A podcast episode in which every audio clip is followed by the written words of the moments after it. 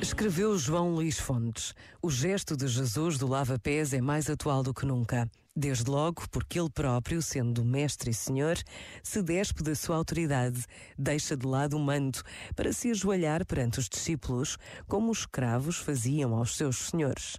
No modo como explicas tão escandaloso gesto, vem-nos à memória um outro diálogo, colocado noutro contexto, onde Jesus também inverte as lógicas do poder e da autoridade para afirmar o primado da humildade e do serviço.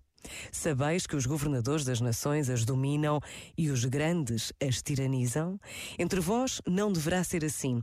Ao contrário, aquele que quiser tornar-se grande entre vós, seja aquele que serve, e o que quiser ser o primeiro dentre vós, seja o seu servo.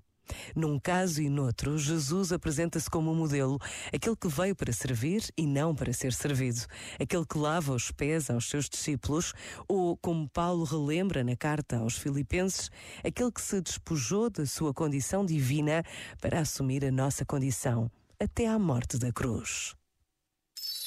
Este momento está disponível em podcast no site e na app.